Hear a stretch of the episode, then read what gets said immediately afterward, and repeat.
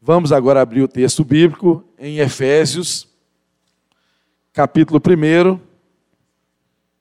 Hoje eu tenho o privilégio e a responsabilidade de trazer a exposição do texto bíblico, dando sequência ao que estudamos na semana passada, na carta aos Efésios e convido você a abrir aí o Efésios capítulo 1. Nós vamos fazer a leitura do verso de número 15 ao verso de número 22. Efésios capítulo 1, do verso de número 15 ao verso de número 23.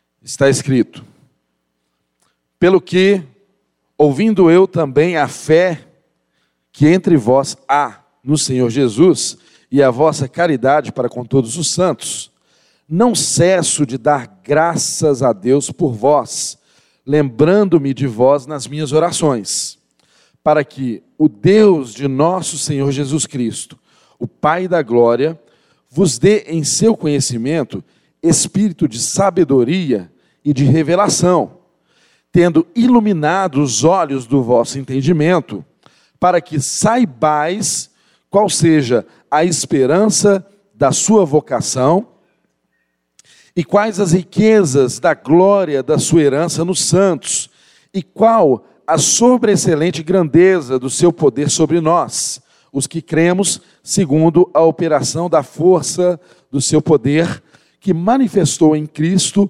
ressuscitando dentre os mortos e pondo à sua direita nos céus, acima de todo principado e poder e potestades e domínio e de todo nome que se nomeia não só neste século, mas também no vindouro. E sujeitou todas as coisas a seus pés, e sobre todas as coisas o constituiu como cabeça da igreja, que é o seu corpo, a plenitude daquele que cumpre tudo em todos. Oremos. Deus Pai, nós estamos aqui nessa noite, nos curvando e nos submetendo à tua vontade, porque sabemos que ela é boa, que ela é perfeita e que ela é agradável, Senhor. Deus, diante da tua palavra, nós não poderíamos apreender absolutamente nada se o teu Espírito não nos ensinar se o espírito de sabedoria não iluminar os olhos do nosso coração, nós não conseguiremos entender aquilo que o Senhor quer comunicar a cada um de nós. Por isso, Deus, em nome de Jesus e para a tua glória, abençoe, ó Deus, capacite quem vai ministrar e abençoe e capacite também quem vai ouvir, Senhor. Dê-nos ouvidos que ouçam, Deus, em nome de Jesus e para a tua glória. Ó Espírito de Deus, fique à vontade no nosso meio, ministre sobre os corações que estão aqui, livra-nos de toda e qualquer interferência maligna, toda e qualquer interferência satânica, toda e qualquer interferência, até mesmo do nosso corpo físico, do nosso cansaço, do nosso esmorecimento. Dá-nos nessa hora energia, disposição, para entendermos atentamente aquilo que o Senhor deseja falar no nosso coração, Deus. Deus, quebre em nós, ó Deus, toda limitação, limitação de ordem intelectual, limitação de ordem espiritual, em nome de Jesus. E faça-nos, ó Deus, comunitariamente, ó Deus, entendermos a tua vontade para nós nessa noite. É a nossa oração, em nome de Jesus. Amém. Amém. Voltemos então para o texto. Efésios capítulo 1.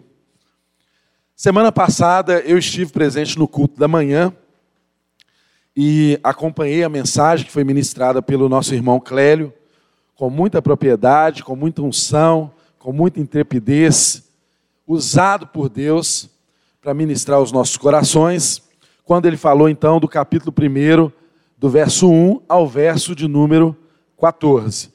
Como nós estamos dando sequência a partir do verso 15, é necessário, para que o nosso entendimento seja completo, que façamos uma breve exposição e relembrando aqui os principais pontos que foram tratados na semana passada, para podermos então, com propriedade, dar sequência ao texto que acabamos de ler a partir do verso de número 15. Pois bem, Éfeso era uma cidade muito próspera. Éfeso era uma cidade localizada às margens do mar Egeu, na rota comercial para o Oriente. Era uma cidade por onde as tropas romanas passavam, por onde o comércio que vinha da região da Europa, da região da Grécia, em direção ao Oriente, necessariamente passava. Então, aquela era uma cidade muito próspera, uma cidade muito rica, uma cidade aculturada, uma cidade que tinha seus hábitos, seus costumes como de uma grande metrópole. Havia povos, gente de todas as nações ali em Éfeso. E aquela igreja havia sido estabelecida por Paulo, e em certa ocasião, os irmãos devem lembrar da história que é relatada no livro de Atos. Essa igreja, quando Paulo pregou o evangelho ali, havia um templo dedicado à deusa Diana. E esse templo era um templo muito suntuoso, templo enorme, muito maior do que os templos que haviam na própria Atenas. E a cultura daquele povo estava muito arraigada ao culto da deusa Diana. E aquele povo, além de ser idólatra, era um povo muito ligado às religiões de mistério. Muito além de serem ligados às religiões de mistério e serem idólatras, havia uma economia que era movimentada em torno do culto à deusa Diana eles vendiam souvenirs, tinha todo um comércio em torno daquilo ali. E à medida que Paulo pregou o evangelho naquela cidade, e as pessoas foram convertendo, porque o Espírito Santo de Deus tem esse papel e ele sabe exercer o seu papel, que é de convencer o homem do pecado, da justiça e do juízo. À medida que as pessoas se convenciam do pecado, da justiça e do juízo, através do Espírito Santo de Deus, aqueles que serviam, que cultuavam, que se dedicavam às magias, colocavam seus livros em praça pública, queimavam, e aqueles que ganhavam dinheiro com o culto à deusa Diana começaram a sofrer prejuízos. Isso trouxe uma grande confusão.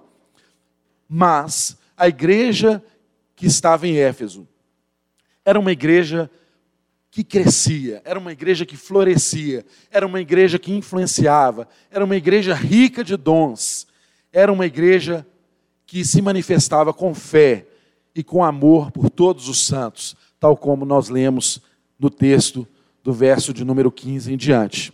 Pois bem, nós percebemos que Deus, através de Paulo, ele se ocupou do versículo 1 ao versículo 14, em, tra em trazer um período longo, uma oração é, contrária às orientações de qualquer professor de redação, não é?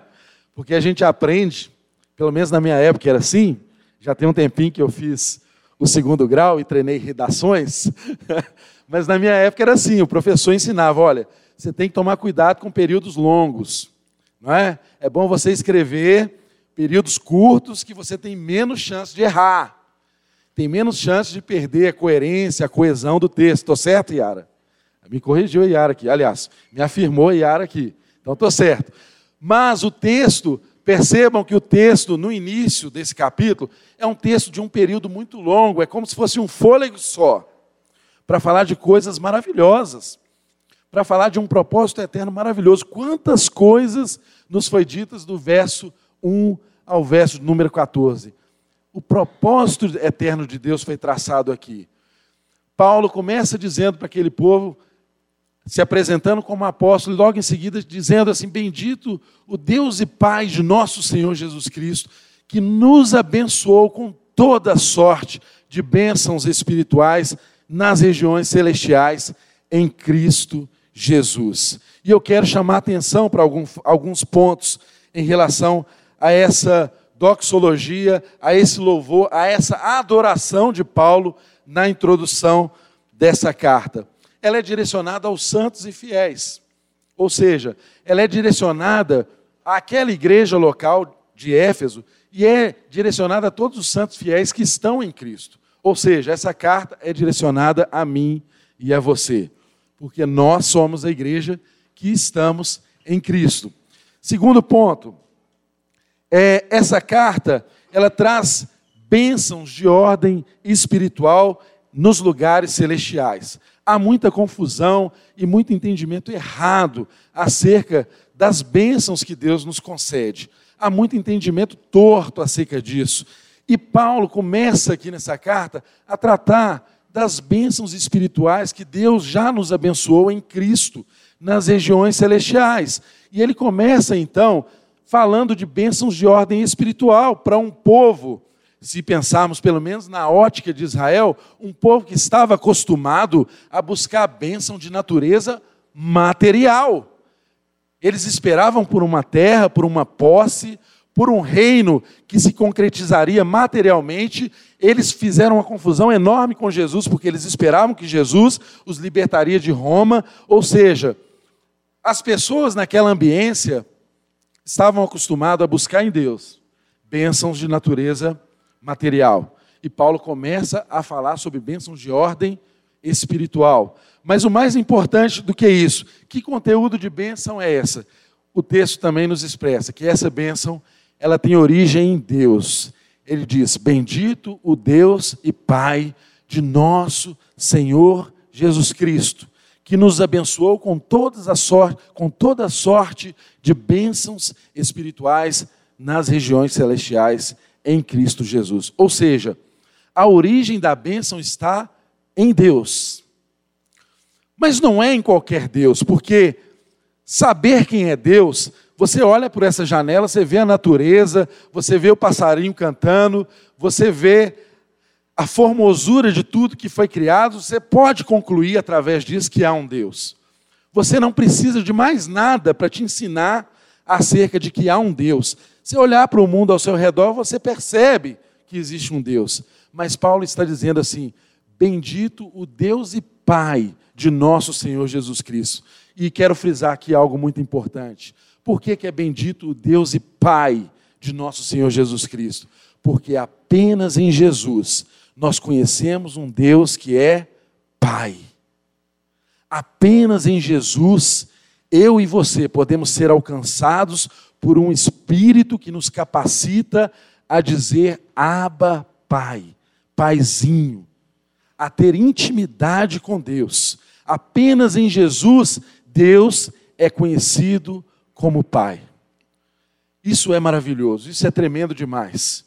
E ele passa a descrever algumas dessas bênçãos espirituais que são fundamentais para a nossa compreensão e para vivermos essa vivência de igreja, porque o que a carta de Efésios está falando é de uma nova humanidade que foi criada em Cristo Jesus para viver um novo tipo de vida, é um novo tipo de ser humano, um novo tipo de gente. E nós somos parte desse propósito.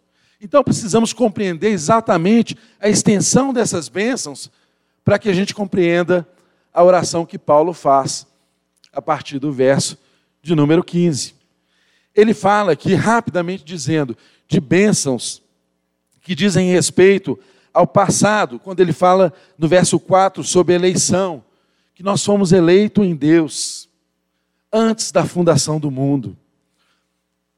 Ou seja, meu irmão, antes de existir o tempo e o espaço, esse tempo, relatividade, esse tempo que está cronos, que você está submetido a ele, antes de existir esse tempo, Deus, na eternidade, antes da fundação do mundo, já havia feito uma eleição que se baseou na sua vontade e no seu amor.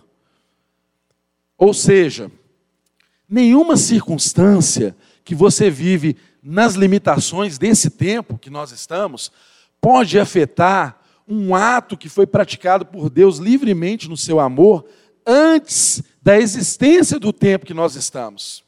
Compreende a profundidade disso? Na eternidade, a vontade de Deus se manifestou nesses termos. Ele nos elegeu na eternidade, antes da fundação do mundo, mas tem uma finalidade.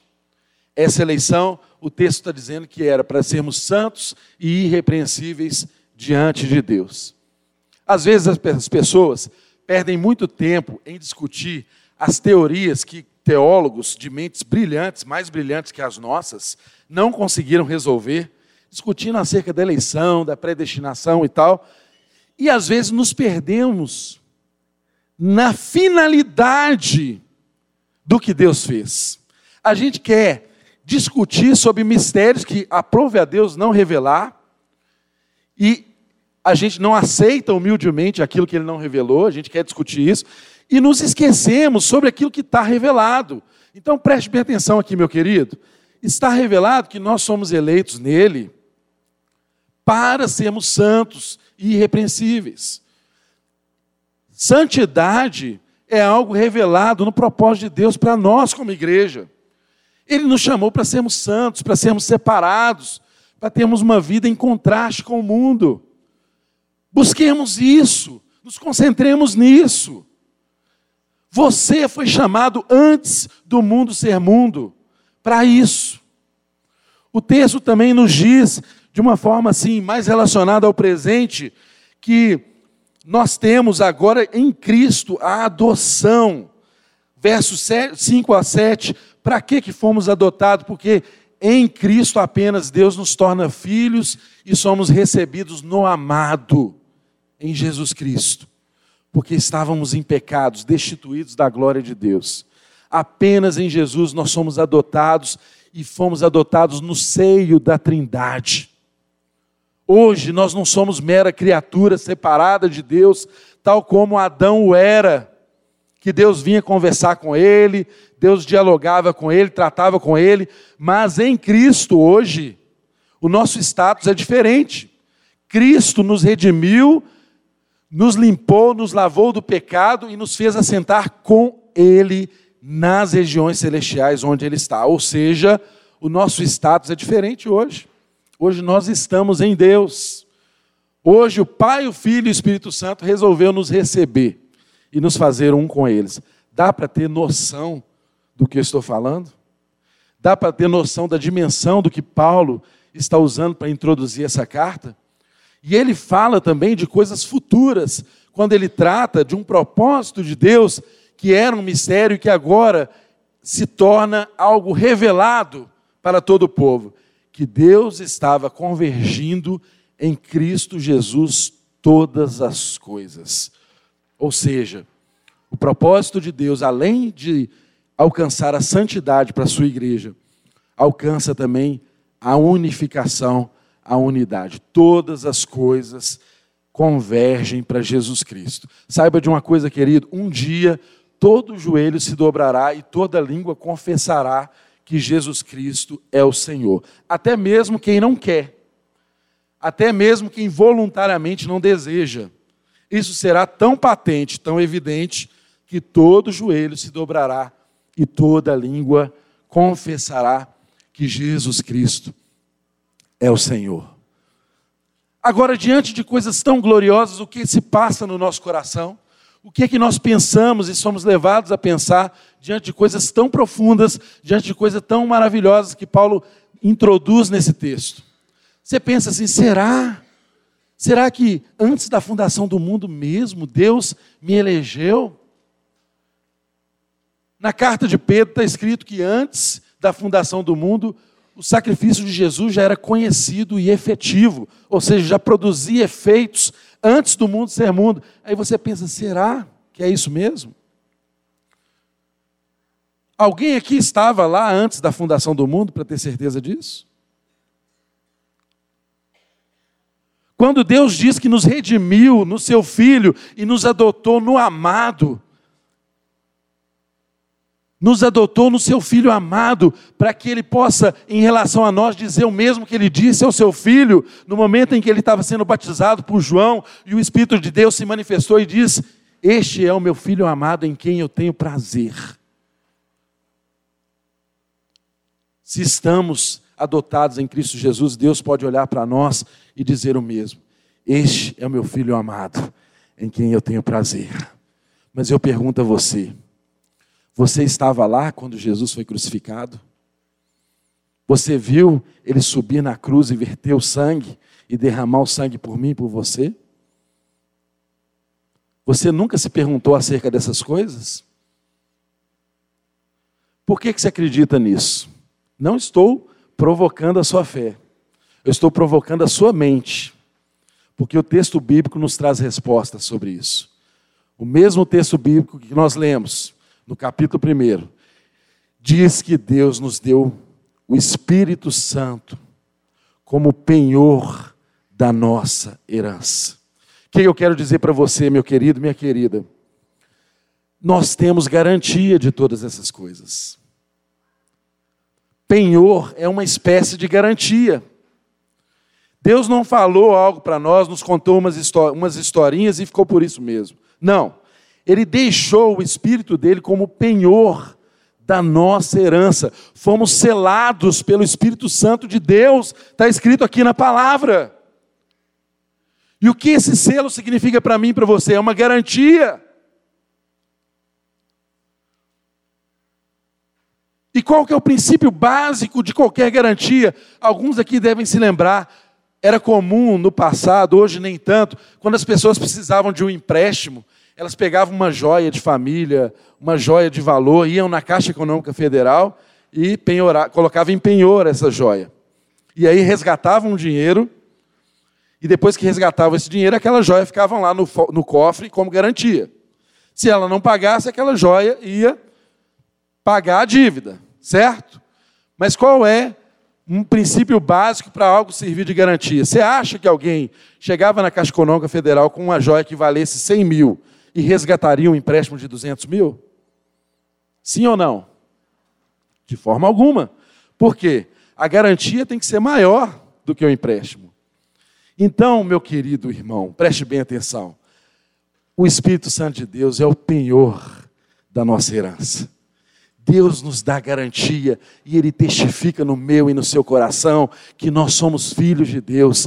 Ele revela a mim e a você que nós oramos e temos um Pai que nos ouve, que responde às nossas orações. Ele diz ao seu coração coisas que homem nenhum pode dizer. Ele revela a palavra de Deus de uma forma que você sabe que é Deus. Aleluia! Glória a Deus! Isso é motivo para glorificar eternamente. Agora, diante dessa compreensão de tudo que Deus fez, Paulo, depois de louvar a Deus por tudo que ele fez, ele começa então a fazer uma oração por aqueles irmãos. Estou agora entrando no texto da noite, tá bom? E o que que Paulo diz nessa oração? Qual é o conteúdo dessa oração? Saibam vocês que nossas orações dizem muito sobre nós. Se quer conhecer uma pessoa, você pode conhecê-la muito pelo conteúdo das orações que ela faz. Porque nós oramos muito acerca das nossas expectativas, nós oramos acerca das nossas ansiedades, a nossa oração revela como nós enxergamos Deus, a nossa oração revela como está e como é a nossa relação com o nosso irmão as nossas orações dizem muito respeito a nós. E Paulo, depois de tratar aqui acerca desse louvor à glória de Deus, de toda essa doxologia, ele começa então a fazer uma oração por esses irmãos. Agora preste bem atenção. Ele começa dizendo assim: pelo que ouvindo eu também, a fé que há entre vós no Senhor Jesus e a vossa caridade para com todos os santos, não cesso de orar e dar graças a Deus por vós, lembrando-me de vós nas minhas orações. Primeiro ponto, prestem atenção. O que motiva Paulo a orar por esses irmãos se trata de uma lembrança e de uma menção que faziam a ele acerca daqueles irmãos. Ele estava ouvindo sobre a fé daqueles irmãos no Senhor Jesus e sobre o amor que eles manifestavam, manifestavam para com todos os santos. Isso motivou Paulo a fazer essa oração pelos irmãos de Éfeso. A fé que eles tinham em Cristo Jesus e o amor que eles manifestavam para com todos os santos. Ora, a fé sem amor, ela é uma fé morta. Não existe possibilidade de se ter fé sem ter amor. Porque amor autentica tudo. Porque o nosso Deus, se tem um nome que resume quem é Deus, é amor. Não há possibilidade alguma de termos uma fé que não se traduz em amor. E Paulo está dizendo um amor qualificado, um amor pelos santos. Então, aquele que é alcançado pelo Espírito de Deus, que é salvo, transformado, uma evidência no caráter dele é que ele ama e ama os santos. E o texto não faz acepção de pessoas. O texto não está falando que ele ama aqueles que pensam como ele. O texto não fala que ele ama os bonitinhos, os ricos, os da mesma classe dele. Não. Aquela igreja era louvável porque eles amavam os santos. E o povo de Deus tem gente de tudo quanto é tipo. Tem gente que a gente ama de graça. E tem gente que a gente quer julgar da janela de graça também. Mas é povo de Deus. Você tem que me amar. Lembra do baby? Você tem que me amar, você tem que me amar. Você tem que me amar. Eu sei que a gente vai ter atrito na caminhada, a gente tem divergências, a gente tem diferenças, mas a gente é um povo que é chamado para amar. O amor é uma prova sociológica da presença de Deus no meio do povo de Deus. Quando as pessoas lá no mundo, mesmo as que não creem no Evangelho, olham para nós e vê a forma como a gente se ama, eles passam a entender que Deus está no nosso meio. E é por isso que Jesus disse no Evangelho que os discípulos dele seriam conhecidos pela forma de amar uns aos outros. É pela forma como nós amamos uns aos outros que somos conhecidos. Essa é uma prova sociológica da presença de Deus no meio do seu povo, que pode ser observada até pelos que estão fora. Essa é a maior e mais eficaz apologia, apologética acerca do Evangelho. É a melhor defesa da fé. Não é pelo que você fala, é pelo amor que você manifesta. As pessoas olhando para nós e vendo como nós amamos, elas creem em Deus mais do que olhando para nós e ver como falamos. Amém? E o texto então dá sequência, com ele iniciando essa oração. Ele diz assim: qual oração que ele faz? para que o Deus de nosso Senhor Jesus Cristo, o Pai da glória, vos dê em seu conhecimento espírito de sabedoria e de revelação. Irmãos, tem coisas que você aprende no livro. Agora tem coisas que se Deus não tirar o véu, você não enxerga. Compreende? Tem coisas que você pode empregar sua mente, uma mente sã, uma mente bem intencionada, uma mente bem exercitada, uma mente bem disciplinada a compreender conceitos, a desenvolver argumentos.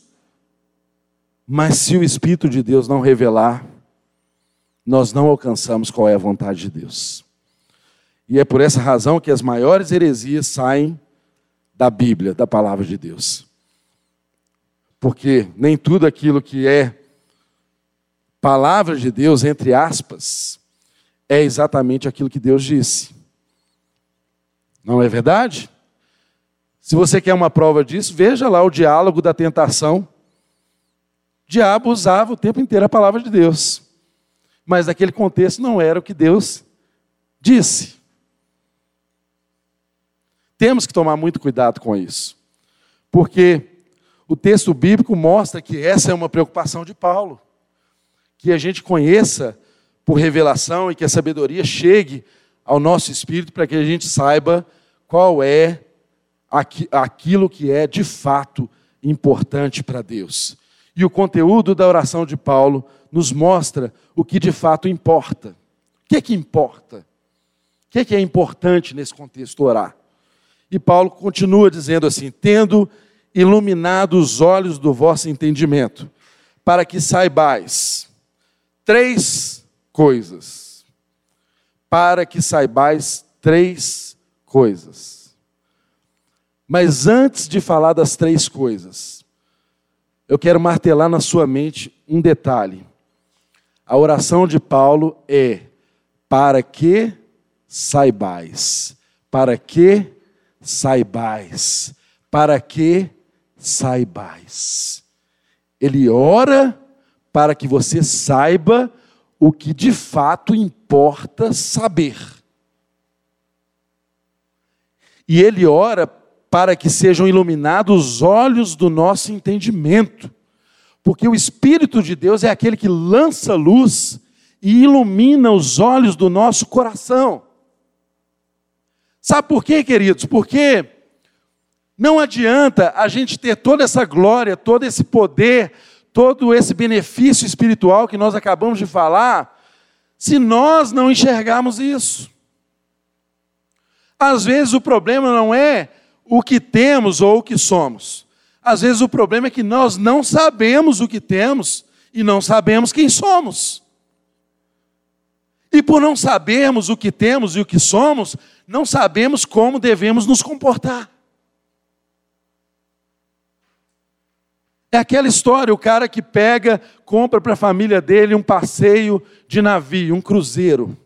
Aí ele vai viajar, chega lá todo empolgado, entra no navio, vai para suas acomodações, né, põe a roupa lá de verão, sai para conhecer os espaços da embarcação e tal. Aí ele vê um lugar que tem uma comida maravilhosa, as pessoas deitadas tomando aqueles sucos maravilhosos e tal. Aí ele está com vontade, mas ele não vai lá pegar porque ele pensa: nossa, esse negócio deve ser o oi da cara, deve ser caro. Aí ele passa pelo restaurante, vê aquela gôndola enorme, aquela comida que ele nunca viu na vida, e fala: eu não vou comer esse negócio aqui não, senão a conta no final vai ficar cara. Aí ele passa pela área de lazer e vê lá a piscina de onda, a galera divertindo, o menino dele quer ir, fala: menino, fica na sua, não, vou, não vai não, esse negócio vai ser caro, não vai dar certo. Aí de noite tem um show lá naquele espaço maravilhoso, é claro, o show do Roberto Carlos, né? Detalhes tão pequenos de nós dois e tal. Sempre é o show do Roberto Carlos. Aí ele não vai no show do Roberto Carlos porque ele imagina que é muito caro. Aí quando está acabando a viagem, o navio está atracando, alguém fala para ele que estava tudo incluído. Que estava tudo no preço. Que ele pagou por tudo aquilo. O que, que aconteceu, querido? Por que, que eu estou contando essa história para você? que às vezes é o mesmo que acontece conosco. A gente tem tudo, mas a gente não sabe o que a gente tem. E porque a gente não sabe o que a gente tem, a gente não desfruta o que a gente tem, o que está ao nosso dispor, o que está à nossa disposição. É por isso que a oração de Paulo era para que os olhos do nosso coração fossem iluminados para que soubéssemos. A oração dele era para que Deus lançasse luz para mostrar para a gente aquilo que a gente já tem. Ele não está pedindo uma bênção nova quando ele ora. Ele pede a Deus para iluminar os nossos olhos, para que a gente enxergue aquilo que já é nosso em Cristo Jesus. Então, o que é importante saber que é nosso, que nós não podemos esquecer? O texto diz: para que saibais, primeiro, qual seja a esperança da sua vocação. Qual a esperança da sua vocação? Qual a esperança do seu chamamento em Deus? Para que Deus nos chamou? Essa é a pergunta que todo cristão passa por ela depois da conversão. É algo que nos incomoda. Para que, que Deus nos chamou? Qual que é o meu chamamento? Qual que é a minha vocação? Onde que eu funciono melhor segundo Deus? Onde que Deus deseja que eu esteja? O que que eu devo fazer com a minha vida? Como devem ser as minhas relações? Qual a esperança? Qual a expectativa do meu chamamento? Para que que Deus me chamou? Olha, de forma geral, Deus nos chamou para duas coisas: para a santidade e para a unidade como igreja. Só que Deus nos separou para ser santos e nos chamou para unidade como igreja, mas uma unidade que se dá em meio à diversidade. Aí esse negócio é meio louco, porque para a gente ser um, a gente precisa ser diverso. Porque Deus não nos chamou à uniformidade, Ele nos chamou à unidade.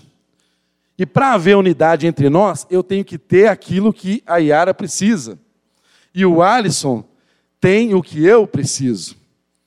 E porque eu sou um carente, e o Alisson me supre naquilo que eu preciso, e eu supro a Yara naquilo que ela precisa, nós precisamos andar juntos.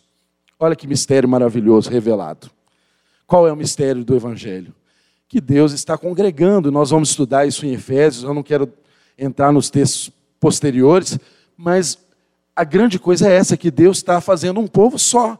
Ele uniu judeus e gentios, uma nova espécie, uma nova raça, uma nova humanidade. Isso tem que entrar na nossa consciência. Então, qual deve ser a nossa expectativa, a nossa esperança do nosso chamamento? Ele nos chamou para ser, sermos santos. Ele nos chamou para a gente ser livre da lei, para a gente ter uma vida em liberdade, libertar-se da religiosidade, dos legalismos, das listas do que se pode e do que não pode. Não é assim que ele deseja que a gente caminhe. Ele nos chamou para que a gente tenha uma comunhão harmoniosa, para que sejam quebradas as barreiras raciais, as barreiras de classes sociais, porque ele nos chamou em um só corpo, em uma só fé, porque é um só Deus e Pai de todos. Ele nos chamou a comunhão, em uma vida de paz, como igreja. Ele nos chamou também para o sofrimento. Porque Jesus disse que no mundo teríamos aflição, mas nós deveríamos ter bom ânimo, porque Ele venceu o mundo. E se nós estamos nele, também venceremos o mundo. Mas ele também nos prometeu glória depois do sofrimento, porque o fim de todo esse texto é que Deus será glorificado e nós somos glória para Deus. Percebam qual é o nosso chamamento? Essa deve ser a esperança que arde no seu coração. Por quê, meus irmãos? Prestem bem atenção. A nossa vida, ela se organiza em torno da nossa esperança. Não tenha dúvida, você organiza a sua vida em torno daquilo que você espera. Se você quer se aposentar bem, essa é a sua esperança, o que você faz? Um plano de previdência, você junta dinheiro, você compra uns imóveis para ter renda de aluguel, sei lá. Percebe? Se o seu desejo é esse, a sua esperança é essa, a sua vida é organizada em torno da sua esperança. E o que, que Deus está nos falando aqui essa noite? Ele está nos mostrando qual que deve ser a nossa esperança enquanto filhos de Deus aqui na terra, para que a nossa vida seja organizada em torno daquilo que a gente espera. E é triste a gente perceber que há cristãos cuja esperança não está em Deus, porque as suas vidas estão organizadas como se eles precisassem viver todo o potencial da sua vida aqui nessa terra. Então eles têm que desfrutar de tudo, eles têm que acumular tudo, eles têm que entregar suas vidas ao trabalho incessante, estressante, e aí perdem a comunhão com a família, perdem a comunhão com a igreja, e o tempo passa e a vida vai embora. E ninguém mais vai poder restituí-lo disso. Por quê? Porque você não entendeu o seu chamado, o seu chamamento. Você não entendeu qual é a esperança ou a expectativa vibrante acerca da sua vocação e do seu chamamento. Paulo não para nesse ponto. Esse é apenas o primeiro da oração dele. Ele ora também sobre um outro ponto. Ele diz assim: tendo os olhos do vosso entendimento iluminados, para que saibais. Então nós falamos agora da esperança da sua vocação. Agora ele fala: e quais as riquezas da glória da sua herança nos santos? Quais as riquezas da sua glória, da, da glória da sua herança nos santos? Há uma herança. E aqui divergem alguns teólogos, dizendo que o texto, que essa expressão grega, ela pode significar herança de Deus, porque o povo de Deus é a sua herança, a sua possessão, e há também interpretações dizendo que aqui diz respeito à nossa herança, porque temos uma herança, tem a herança dos santos na luz, porque nós recebemos uma herança em Deus. E o próprio texto que nós lemos um pouquinho antes mostra que o Espírito Santo é um penhor é uma garantia daquilo que nós receberemos em Deus. Então, há argumento para os dois aspectos, mas eles não são excludentes entre si. Os irmãos estão compreendendo? São apenas facetas diferentes, ponto de vista do observador, né? Eu olho desse ponto, eu vejo esse púlpito de uma forma. Se eu olhar daqui, eu vejo de outra, mas isso não significa que não seja um púlpito e que não estejamos olhando a mesma coisa. É só isso. Não importa, não tem uma importância tão fundamental. Então, prestem bem atenção: se o chamamento aponta para o começo da vida cristã, tudo que Deus fez desde lá do início, a herança agora aponta para o futuro, para a garantia que o Espírito Santo de Deus nos dá. E a pergunta é: qual é a herança que nós esperamos em Deus? Qual é essa herança rica que nós teremos de Deus? A gente vê por várias passagens da Bíblia, vários textos nos mostrando o que nos espera. Então, é verdade que veremos Deus e o seu Cristo e o adoraremos. É verdade que quando ele se manifestar, seremos semelhantes a ele, tanto no seu corpo ressurreto, quanto no seu caráter. É verdade, e isso também é uma herança nossa, que nós desfrutaremos de uma perfeita comunhão uns com os outros nesse reino que está sendo implantado através da sua igreja.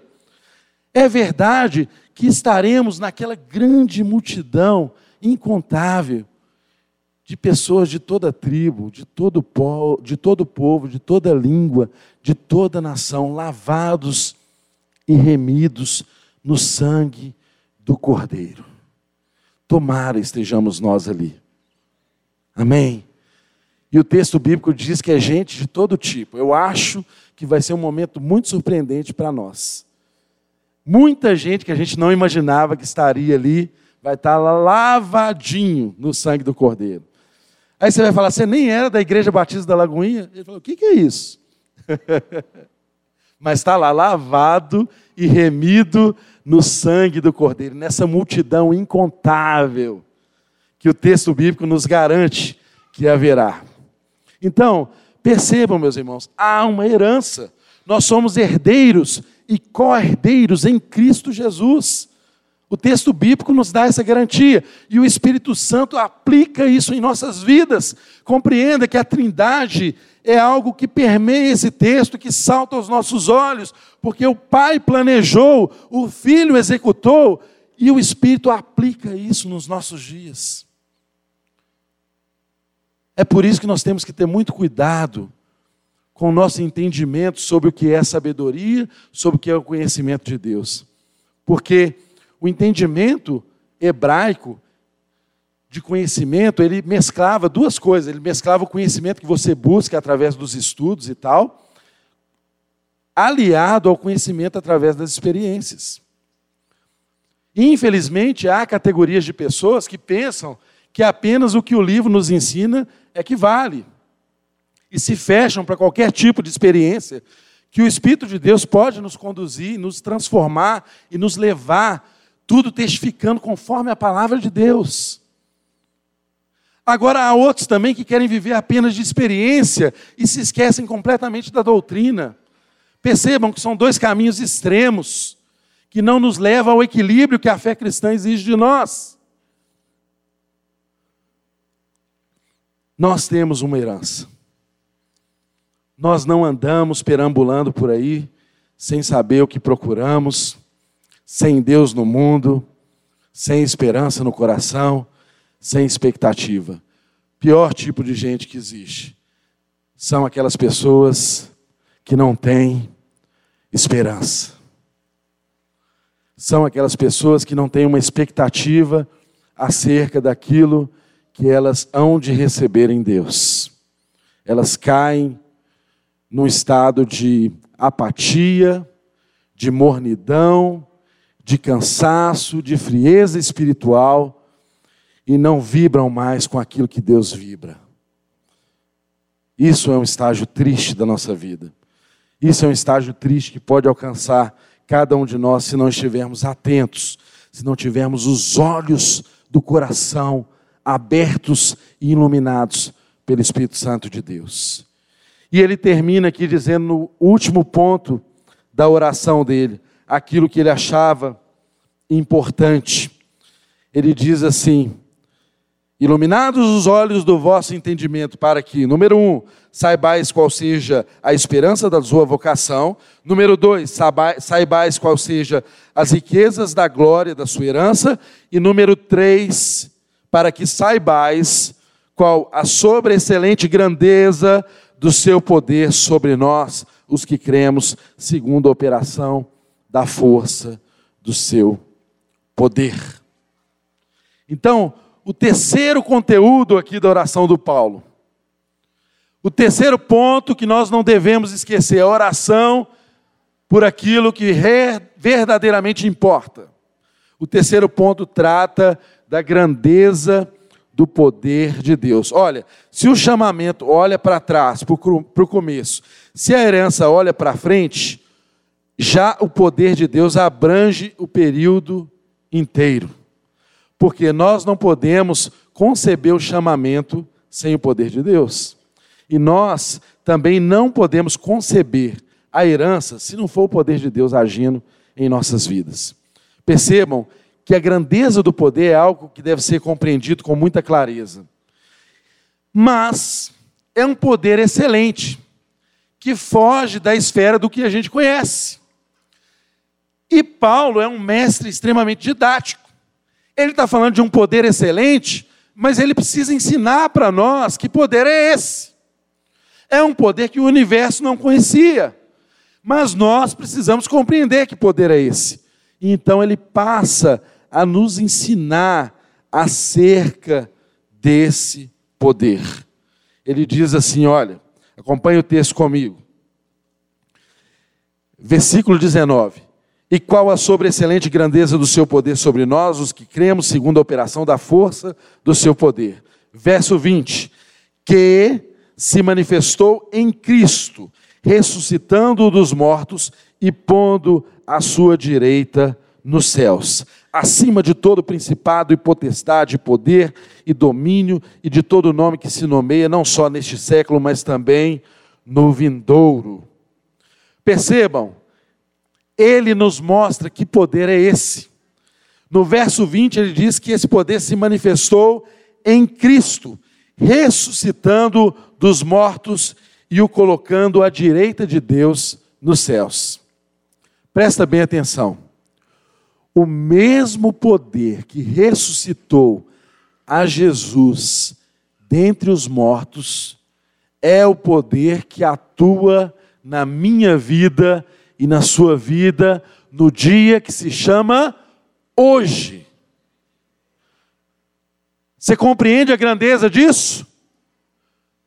O túmulo não pôde deter Jesus. O poder de Deus se, mani se manifestou e se materializou ao ressuscitar Jesus dentre os mortos. E mais do que isso, o poder de Deus fez Jesus ser assunto aos céus e assentar à destra de Deus Pai, em uma posição de autoridade sobre todo principado, sobre toda potestade, sobre todo nome que se possa nomear. Esse é o poder que Paulo deseja que eu e você compreendamos que está à nossa disposição, que está em nossa vida através do Espírito de Deus. O mesmo Espírito que ressuscitou Jesus dentre os mortos atua na minha vida e na sua vida e no meio da igreja do Senhor. Glória a Deus por isso. Percebam vocês que ele está tratando de duas coisas importantíssimas. Ele está falando que essa obra de Cristo derrotou a morte e derrotou o mal. E porque ele derrotou a morte, e porque ele derrotou o mal, ele pode nos salvar de ambos. Gente, a morte e o mal são duas fronteiras que o homem, o ser humano natural, não consegue vencer. Não há nada que a ciência possa fazer, não há nada que eu e você podemos fazer para vencer o poder da morte e o poder do mal.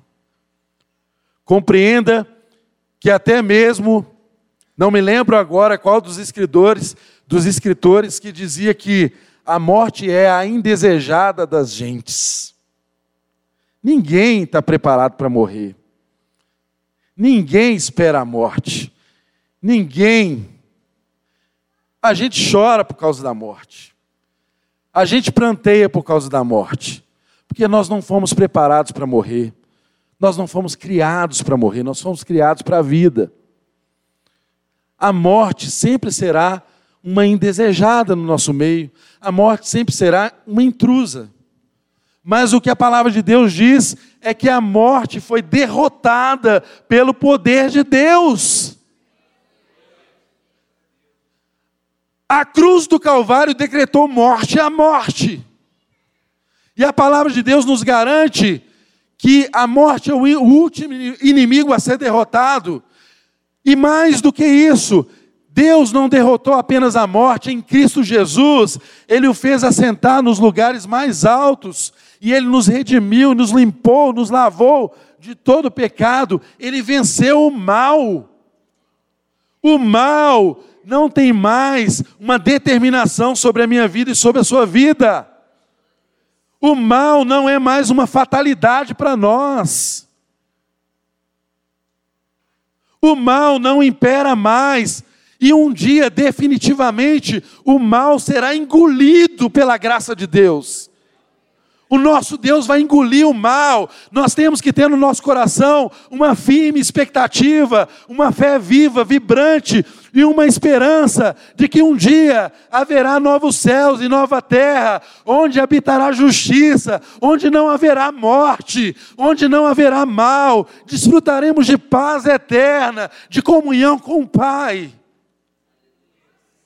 Se isso não vibra o seu coração, meu irmão, os olhos do seu entendimento precisam ser abertos. Porque não há nenhuma outra razão para a gente estar aqui. Já percebeu que toda semana você está aqui para ouvir a mesma coisa? A gente prega aqui a mesma palavra. Toda semana você vem aqui ouvir que alguém morreu por você e ressuscitou e te transformou e tem um propósito maravilhoso para a sua vida. Que, é que pode te trazer aqui para ouvir de novo a mesma coisa? Só o Espírito de Deus. Não despreze o fato de que Deus deseja que eu e você tenhamos uma experiência pessoal e tremenda com Ele. Não despreze o fato de que essa experiência não divorcia a fé da razão. Não despreze o fato de que a boa razão pode levar você a ter uma fé melhor. Nunca coloque a fé e a razão em oposição, porque o entendimento, o conhecimento revelado, pode ser uma escada que faz a sua fé chegar a lugares mais altos, a compreensões mais claras do Evangelho. Mas não é compreensões que vai fazer de você uma pessoa super especial. Porque às vezes nós gostamos tanto do conhecimento que ele se torna um Deus na nossa vida.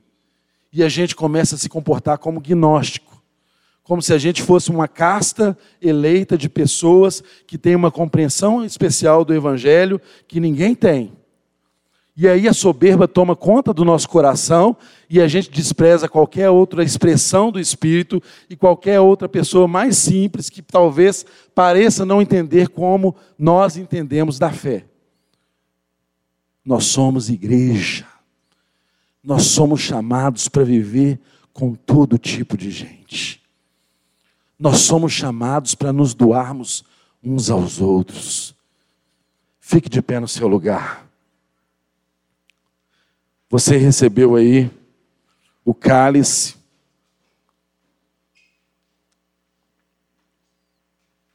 E você recebeu o pão.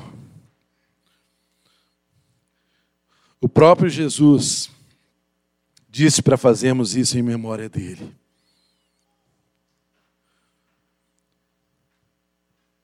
Ele diz para lembrarmos que o seu sangue foi vertido para salvar o pecador, porque ele veio para buscar o que se havia perdido.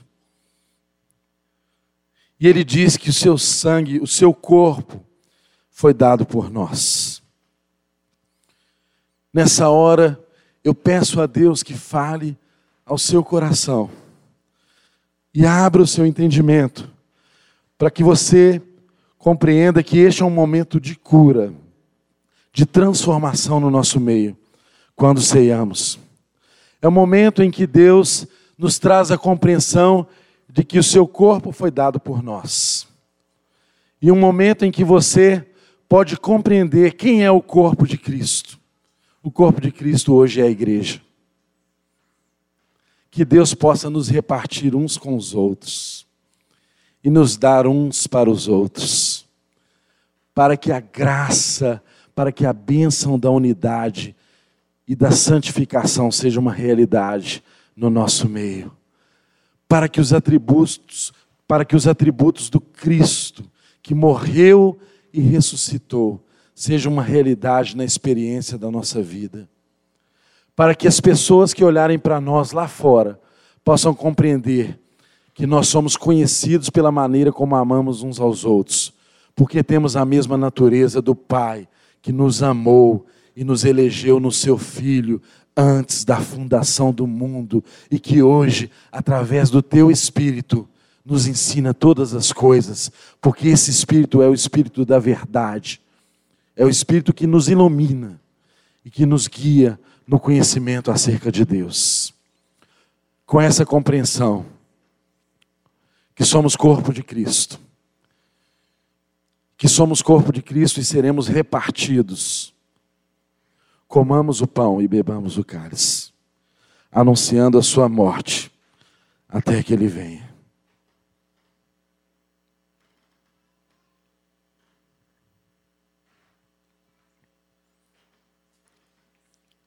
Agradeça a Deus.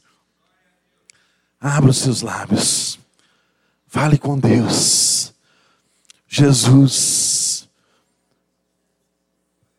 que te darei eu, Deus, por tantos benefícios que tens feito por nós. O que poderemos te dar, Senhor? O que poderemos te dar, Senhor? O que pode sair de nós que justifique tamanha obra que o Senhor fez em nossas vidas? Não havia nada em nós, ó Deus, que pudesse justificar o que o Senhor fez por nós mas o Senhor nos salvou. E nessa hora, Deus, nessa compreensão, Deus, do teu corpo reunido aqui neste lugar, do corpo de Cristo, essa igreja local, que seja um momento de cura, Senhor, sobre a vida dos meus irmãos que aqui estão, que seja um momento de comunhão, comunhão, comunhão que restaura, Deus, comunhão que aproxima, Comunhão que promove o encontro, porque o Evangelho é o encontro de Deus em seu Filho, resgatando toda a humanidade. Nessa hora, Deus, nós oramos como um, em unidade, Senhor, pedindo que o Teu Espírito continue a nos ensinar, a ministrar aos nossos corações e nos transformar para a Tua glória, Deus. Obrigado por esse que está do meu lado, porque Ele é um comigo. Obrigado, Jesus, por tão grande salvação. Aleluia, Jesus.